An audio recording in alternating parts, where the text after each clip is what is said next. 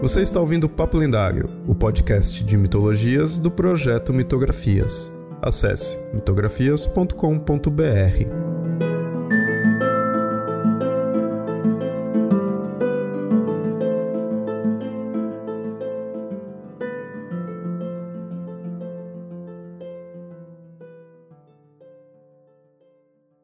Olá, ouvintes! Sempre avisando, esse episódio foi publicado primeiramente lá no canal do Mitografias no YouTube. Se inscreve e curte os vídeos lá também.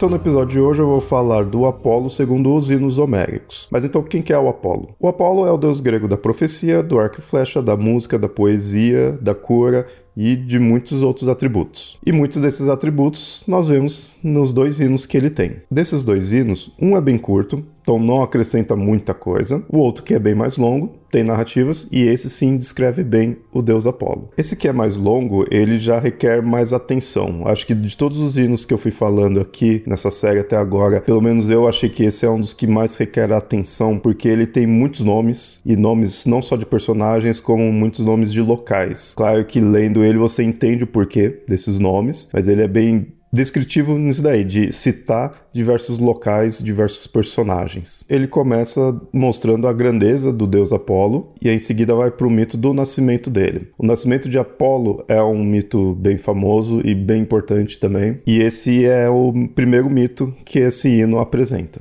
Leto, a mãe de Apolo, ela era uma deusa, mas ela estava tendo dificuldade para encontrar um local para o qual ele pudesse nascer. Nessa época, Zeus já estava casado com Hera, então essa foi uma relação que ele teve com Leto extraconjugal. Por isso que ela estava tendo todos esses problemas para ter o Apolo. Por vingança dessa traição de Zeus, Hera proibiu que a Leto tivesse um filho em alguma terra firme, qualquer local que tivesse terra firme. Por isso que ela ficou procurando, procurando e não podia dar a luz em praticamente nenhum local. E aí no mito, em geral, não só nesse hino, mostra que ela finalmente encontra uma ilha, só que era uma ilha flutuante. Então nesse local era possível, porque não era uma terra firme, era uma ilha que estava ali flutuando, que é a ilha de Delos. E é até interessante que nesse hino a gente vê a Leto quando chega em Delos e perguntando se Delos poderia ser o local do nascimento de Apolo, Delos fica meio receosa, que seria uma responsabilidade muito grande. A deusa consegue convencer a ilha deixar ela ali ter o filho dela. E aí finalmente começa o parto, mas também não foi fácil, porque o que que acontece? Tava várias deusas ali ao redor para ajudar a Leto ter o filho, mas não tava a Elitia, justamente a deusa dos partos. E por que, que ela não estava lá? Era também para prejudicar, não deixou a elite aí lá. Então, tanto Hera quanto a elite não estavam ali no momento do parto. Muitas outras deusas estavam, só faltavam essas duas. E aí ela não conseguia, então demorou muito tempo esse parto, porque né, a deusa responsável pelo parto não estava ali. E aí elas conseguem mandar Iris, uma deusa mensageira, até Hera, e aí distrai Hera enquanto a elite consegue chegar lá, onde em Delos, né, onde estava a Leto tendo filho. E aí sim, finalmente consegue fazer com que o Apolo nascesse. Uma curiosidade que assim, eu já comentei em outros vídeos que apesar de chamar de hinos homéricos, esses hinos não são de autoria do Homero, né? É certeza que não é dele. Mas na antiguidade já se imaginou que era. E em parte é por causa desse hino aqui, de um trecho específico. E isso se junta com uma outra hipótese que tem do Homero, que se não me engano também está descartada já, de que, até porque nem sabe se o Homero realmente existiu, né? Mas essa hipótese diz que o Homero seria cego. E é justamente também por causa de um trecho desse hino, que aí cita: É um homem cego que mora em Quios Rochosa. Todos os cantos que ele deixa para trás são os melhores. Então, interpretou-se que ele era o autor desse hino. Mas, como eu disse, isso é coisa da antiguidade, não se considera mais dessa forma. Sabe-se já que esses hinos vieram posterior ao tempo de Homero, né? Muitos um bom tempo posterior. Então, não seria de autoria dele. É no estilo dos textos deles, por isso também se mantém esse título né, de hinos homéricos. E essa questão também dele ser cego é meio que descartado também. E eu falei que eram dois hinos, né, que o Apolo tem. Um, quando eu falei, é curto e não acrescenta muita coisa, mas esse, que é o foco aqui do episódio, ele é um só, mas ele é dividido meio que em duas partes, né? Considera-se que ele tem uma divisão. Um que é essa primeira parte que eu contei do nascimento dele, onde a Leto vai procurando um local, vai tentando, né, ver onde que ele pode dar a luz e aí finalmente consegue, e sempre ao mesmo tempo mostrando toda a grandiosidade de Apolo. E a segunda parte desse mesmo hino já é voltado para a questão do oráculo de Delfos. O oráculo de Delfos que é uma das coisas mais famosas referente ao Apolo, um dos locais mais famosos, um, uma das coisas mais famosas na mitologia grega em geral. Então a gente tem praticamente esse hino dividido em Delos e em Delfos, um que é o nascimento dele e outro que é onde é, foi construído o oráculo dele, o principal templo de Apolo. E aí, nessa segunda parte desse hino, a gente vê o, o Apolo viajando por vários locais, procurando um local do qual ele possa criar o oráculo dele, né? um templo e para ser o oráculo dele.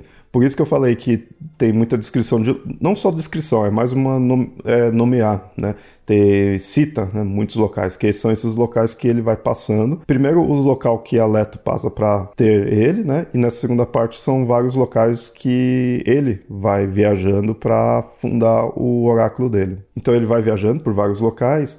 Em certo momento ele encontra um local onde tinha uma serpente chamada Piton, do qual ele enfrenta ela e destrói. E aí, nesse local onde ele destruiu, que ele funda o templo e o oráculo dele. Por isso que aí ele começa a ser chamado de Apolo Pítio, por causa dessa batalha que teve e ter fundado ali o templo, mas mais tarde esse local muda para o nome de Delfos e é aí que realmente nasce o oráculo de Delfos. É interessante fazer um parêntese aqui, até porque esse trecho que eu vou falar sobre agora meio que foi inserido no hino. Tem-se a hipótese de que não, originalmente não estava ali, mas aí a gente fica sabendo mais sobre essa serpente que o Apolo enfrentou, que aí é dito que essa serpente criou o monstro Tifão, que seria um outro monstro também com características de serpente. Esse Tifão é o mesmo que aparece lá na Teogonia do Exíodo, do qual Zeus enfrentou logo antes de conseguir assumir todo o poder sobre os deuses. E lá na Teogonia é dito que ele é filho de Gaia com Tártaro, que é bem famosa essa versão. Aqui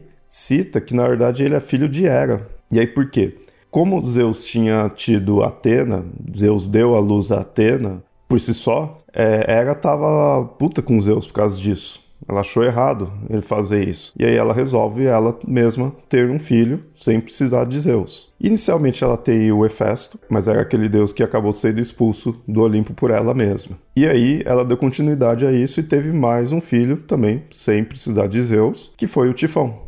O que é interessante nessa versão, que quando ela tá falando isso, que vai ter o Tifão, é mostrado que ela invoca Gaia e invoca os titãs que estão no Tártaro para poder ter esse filho. Então, mostra que, ainda que nesse hino mude essa genealogia, a gente ainda vê uma relação do Tártaro e Gaia, né? uma, importância deles nessa concepção aí desse filho, né? nessa genealogia que é mostrada no hino. Então ainda tem uma certa ligação. E aí era dar o tifão para essa serpente Piton cuidar. Mas dá para perceber bem que é inserido, né? Assim, porque você vê que é, é bem um parêntese mesmo. E aí, voltando para o mito do Apolo, ele então continua viajando aí pelos, pela Grécia, né, ali pelo mundo né, em si, para procurar pessoas para cuidar desse templo dele, desse oráculo, e para criar também outros templos ali por vários locais.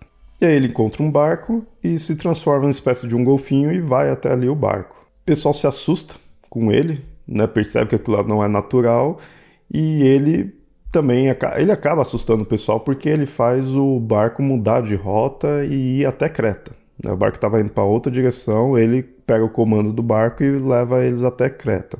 E aí, chegando em Creta, ele fala tanto para o pessoal que estava ali na, no local quanto o pessoal do barco ali, explica né, quem que é, mostra tudo, só que ele fala pro pessoal do barco que eles não vão voltar mais para casa deles, não vai mais voltar para a família deles, porque agora é, ele está dando um prêmio para eles, porque eles vão ter a honra de cuidar do templo dele. Ele vai levar eles lá para Delfos e eles vão estar tá cuidando ali do oráculo, então com isso vai ser lembrado, mas eles não vão mais ver a família deles. Então ele fala que isso não foi por mal, porque na verdade está sendo bom para essas pessoas, que né, tá sendo, vai ser lembrado por isso. Acaba o hino nisso, deles indo lá para esse oráculo, né? E é assim, Tipo, o Apolo tira eles do rumo deles, tira da família deles, tira da casa deles, muda totalmente a vida deles e vem falar que isso é bom, né? Porque O importante é que vai ser lembrado. Não paga nada, muda toda a vida e ok. Ah, pelo menos vai ficar conhecido, né? Tipo, é, vai pôr no portfólio, sei assim, né? Tipo, não vai pagar nada e vai pôr no portfólio. É praticamente isso que o Apollo tá fazendo. Vocês vão ser lembrados, apesar de vocês nunca mais verem a família de vocês. Esse é o Apollo. Bom, esse que é o hino então do Apolo, ele conta duas narrativas em um hino só, né? E mostra como o Apolo pode ser cretino, né, em fazer isso, porque, né, mudou a vida das pessoas aí e achando que isso é bom. Mas enfim, né? Mas mesmo assim o hino mostra que ele foi bem adorado, né? Então, o pessoal gostou ou quem escreveu pôs que eles gostaram, né? Esse hino, o foco dele é bastante disso. Mostra o nascimento, mostra essa questão do oráculo, que é bem importante, e mostra a grandiosidade do Apolo. Mas de todos, como eu falei, né, eu acho que é um hino meio pesado assim para ler por causa dos nomes, tudo. Então é, tem que dar uma certa atenção para ele. Mas você percebe bem como o Apolo é adorado.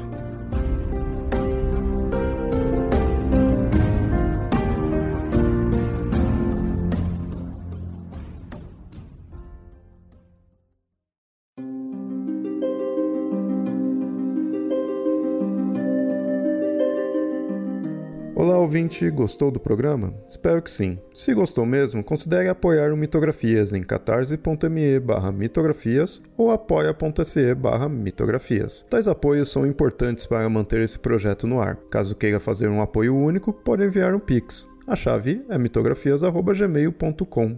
Outro recado é que esse episódio foi originalmente publicado no YouTube. O link estará no post para você assinar o canal. Além disso, siga nas redes sociais, assim estará sempre em dia com todas as publicações.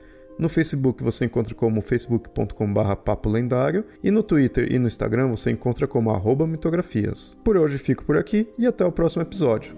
Até mais!